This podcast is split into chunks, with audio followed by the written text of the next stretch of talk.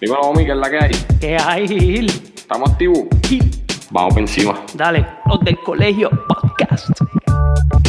Quemando la malla. Coño, Omi, tienes que avisarme, papi. Ah, de verdad. Están en falla. De Puerto Rico. Si esto uno lo hace para pa gozar.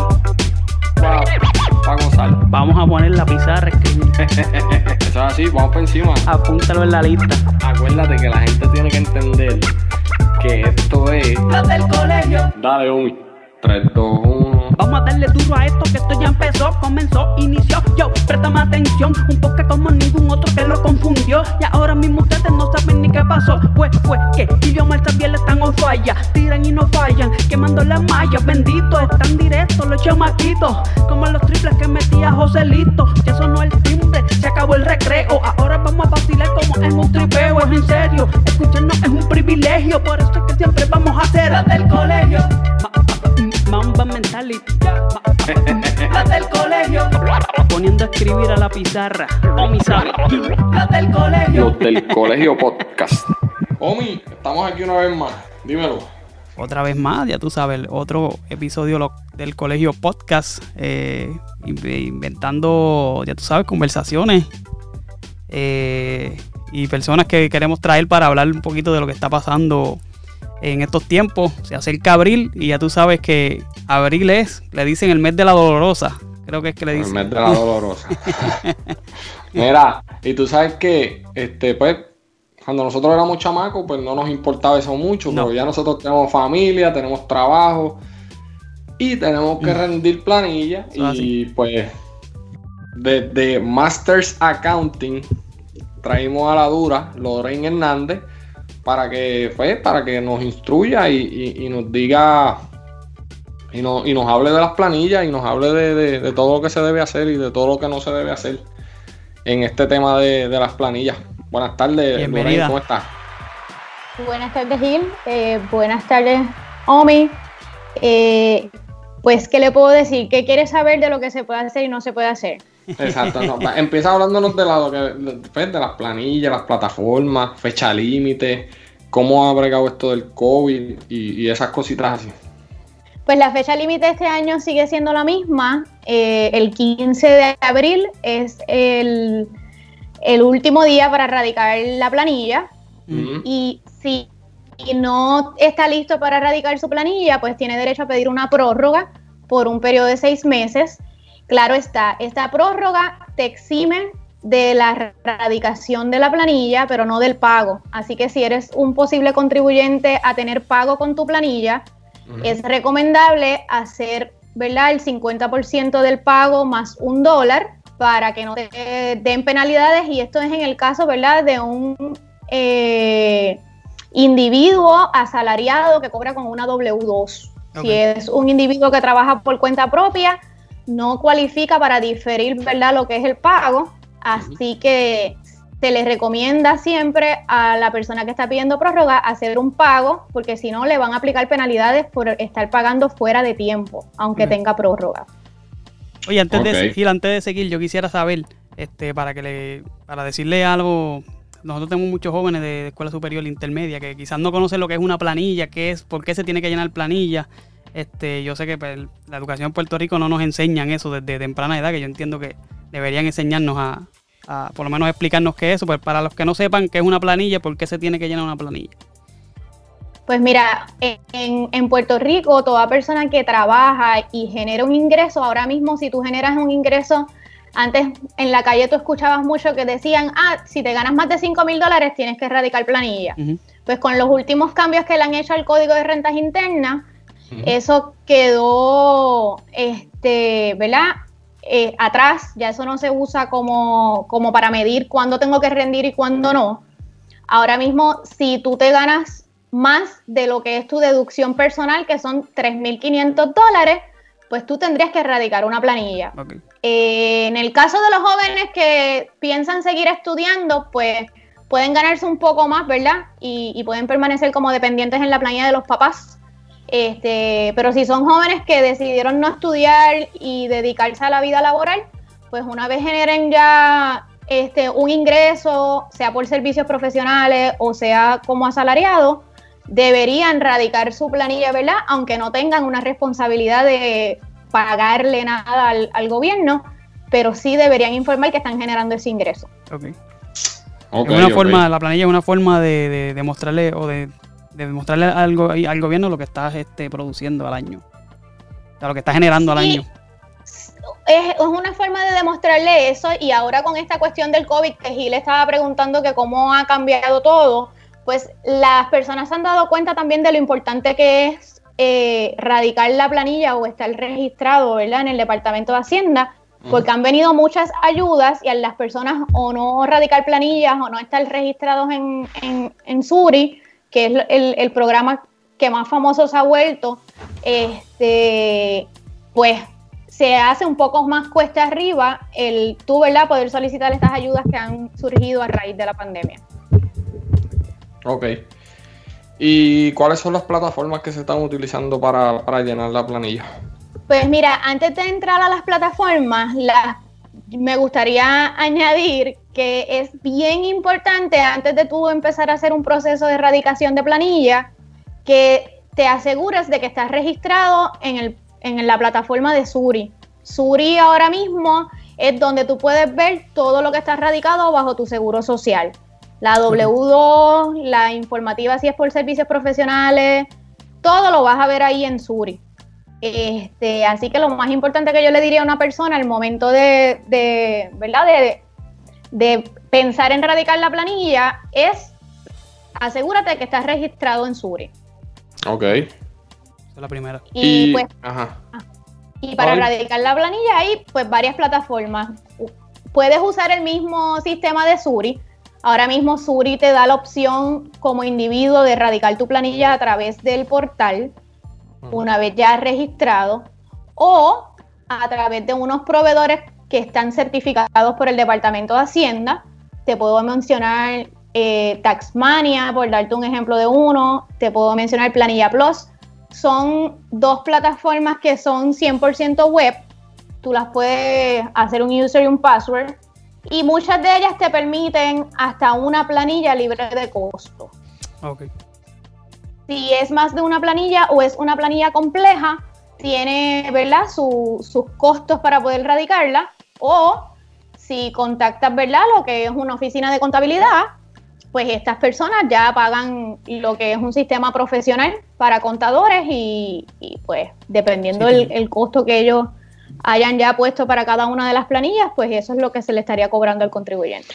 Ok, ven acá, Lula, um, Lorraine, perdón. Este, la costumbre. Eh, si yo voy donde un contador, por ejemplo, yo voy donde, donde ti, para que me ayudes a llenar la planilla. Yo como quiera tengo que crear la, el perfil de Suri yo o eso lo, lo puedes hacer tú yo como contador le doy la asistencia ¿verdad? a mis clientes de verificar si tienen una cuenta de Suri, si es que ellos no tienen conocimiento de si la tienen o no, si alguna otra persona ya se la ha creado. Este, si ellos me dicen que nunca han creado una cuenta, yo le voy a pedir una serie de información para poder crear la cuenta y yo la creo. Pero hay una cosa bien importante y esto a mí me gusta dejárselo saber a la gente y que la gente tome control, ¿verdad? De lo que es sus contribuciones y si van a hacer una cuenta de Suri, aunque utilicen a un contador para hacerla, que se ponga su correo electrónico y su número de teléfono y que ellos sepan cuál es el user y el password de la cuenta y que ellos traten de tener el control de esa cuenta. Con mis clientes, a mí no me gusta tener el control de las cuentas de ninguno. Yo sí le asisto en la creación de la cuenta, pero una vez está todo preparado, le digo a la persona, este es tu user, este es tu password, se hizo con este correo electrónico que me diste y de ahora en adelante la cuenta de Suri es tu responsabilidad. Ok. Omi, ¿tienes aquí sí, por ahí? este, luego de qué pasa, una pregunta que, mucha gente debe tener. Luego del 15 de abril, si, si, una persona no ha rendido la planilla, ¿tiene algunas sanciones o tiene, yo, ahorita hablaste de la prórroga, pero eso tendría que pedirlo, ¿no? Eh, la prórroga se pide y la puedes pedir a través de la plataforma de Suri, que es la herramienta que ha destinado el Departamento de Hacienda para trabajar una prórroga. Este, si tú no haces tu planilla el 15 de abril y te pueden aplicar unas penalidades y unos intereses que si te digo que me lo sé de memoria te no. miento. Sí, pero hay una sanción. Ok. Este, pero hay unas penalidades e intereses y recargos que te puede cobrar el Departamento de Hacienda. Si te corresponde pagarle al Departamento de Hacienda, pues se calculan basado en lo que tenías que pagar. Eso es bien importante porque y- si tienes que pagar mucho. Sí, claro, muchachos, que, que... Y ven acá, y, una persona que no rinda planilla, ¿sabes? No rindió planilla el 15, no pidió la prórroga, se fue por la libre. ¿Cuáles son las sanciones para esa persona? Pues cuando radique su planilla, le van a poner penalidades, recargos, intereses, dependiendo cuánto tiempo se tarde en radicarla. Si pasó el 15 de abril y al 15 de mayo dice voy a radicar, pues a lo mejor las penalidades no son tantas. Ahora, si espera un año, pues las penalidades pueden ser más. Este, en mi experiencia, yo no he visto nunca como te hace, eh, ¿verdad? Y lo voy a comparar con el IRS. El IRS, si tú no radicas una planilla el 15 de abril, tienes 200 dólares de, De entrada. De Ajá. una, tienes 200 dólares. Puerto Rico no lo hace así. Hasta el momento, basado en mi experiencia, ¿verdad? Con lo que he trabajado con mis clientes. Ok. Este, por eso a mí, por lo menos, a- a- no me gusta hablar mucho de cuáles son las penalidades cuando vienen estos casos a mí, que han venido personas que no han radicado 2019. Yo le digo, vamos a radicar, te van a aplicar intereses, recargos y penalidades. Una vez Hacienda los calcule, pagamos. Ok. Ok. Sí, depende de la situación. Sí. Sí, porque eh, estas cosas son caso a caso. No hay como una norma. De que sea fijo. Sí, sí. Y obviamente si no radicas tu planilla y pasa mucho tiempo, dependiendo a qué te dediques y cuánto ingreso estás generando, pues te, te corres el riesgo de que haya una investigación, Sí. ¿verdad? Por, por no radicar tus Sí, le ha taxes. pasado a, gente famosa de. Me acuerdo de Luis Raúl, que en paz descanse, que también le tuvo una situación con eso y fue feo. No tuvo que llegar a unos acuerdos y eso. Eso Sí, es sí. así. El, famo- el famoso caso de Sí, Luis sí, Raúl. Mira, este, ven acá, Lula, y con esto de, la pandemia, hay un montón de incentivos contributivos que se le están dando a los individuos, como a los negocios, este, desempleados. eh, ¿Cuáles son esos incentivos contributivos? Bueno, pues ahora mismo incentivos contributivos que dieron en el año 2020 a los que trabajan por cuenta propia, pues hubo una ayuda de 1.500 dólares Este, para todas las personas que trabajaban por cuenta propia y tuviesen un registro de comerciante activo a la fecha en que empezó la pandemia. Este, están los 1200, los 600, los famosos 1400 que acaban de aprobar, pero la ley todavía no está firmada. Mm. O sea, han, han surgido unos incentivos y préstamos también para los pequeños comerciantes. Este, hasta el momento, la, ¿verdad? Lo que está diciendo el Departamento de Hacienda, eh, esto no paga contribuciones sobre eso que recibiste. Están llegando unas cartas y eso ha sido una duda bien grande entre la población porque la carta te dice lo que recibiste y que eso lo vas a necesitar para tu planilla. Sí, lo vas a necesitar porque la planilla pregunta, pero no es porque vas a pagar contribuciones por ese dinero. Mm, Ese dinero es totalmente exento. Ese es el de las ayudas, pero si tú estás en el, en, en la- en el desempleo, eso sí es- tiene que, que pagar contribuciones. El desempleo a nivel estatal es un ingreso también exento. Lo informas en la planilla, pero no Ah, tributa. A nivel estatal. Federal es de, de otra cosa. Ok, ok. Esa pregunta, ¿verdad? Para añadir un poquito más a lo que dijo Omi. Y lo que tú acabas de decir también, mm, todas esas ayudas que estamos recibiendo, los 1002, los 600, los 1004, lo que esté recibiendo el pequeño comerciante, eso no es tributable. O sea, eso es, aquí tiene y utilízalo como mejor pueda. Sí, todas las ayudas que fueron canalizadas a través del Departamento de Hacienda y del go- gobierno ¿verdad? estatal a nivel de Puerto Rico están siendo totalmente este, exentas. Sí, lo vas a tener que informar Mm. en la planilla, pero no va a tener efecto contributivo. Ok, súper. Eh, bueno, pues yo, Importante que sí, que, lo, que se notifique. claro, Correcto, es importante que se notifique. Ok. Bueno, pues yo, yo, ¿verdad? Le, le infor- le- le exhorto a las personas, ¿verdad? Que si no saben lo que están haciendo, busquen a un contable, un contador, que los oriente. Este, pueden buscar a Lula, a Lorraine Hernández por Mas- Masters Accounting Masters Accounting. en Facebook, ¿verdad? Correcto. En personas que tengan dudas, ¿verdad? Te pueden escribir o tienen que hacer una cita, ¿cómo es la, la dinámica con tu página? Eh, pues me pueden buscar en la página de Facebook. En la página de Facebook tenemos nuestros números de teléfonos y correos electrónicos. Este, me gusta mucho, ¿verdad? Si la gente tiene la oportunidad de escribirme en sus dudas, pues me es un poco más flexible ayudarlos a través del correo electrónico que del teléfono. Este, ¿verdad? Porque este es mi, mi part-time, como yo digo, mi segundo trabajo. Eh, pero sí, estamos a la orden para los que tengan dudas y necesiten asistencia en cuanto a lo que son sus contribuciones.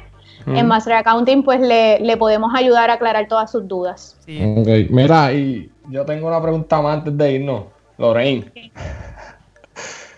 ¿Qué un cliente nunca debe hacerle a su contable? Preguntarle todos los días que si ya la planilla está lista.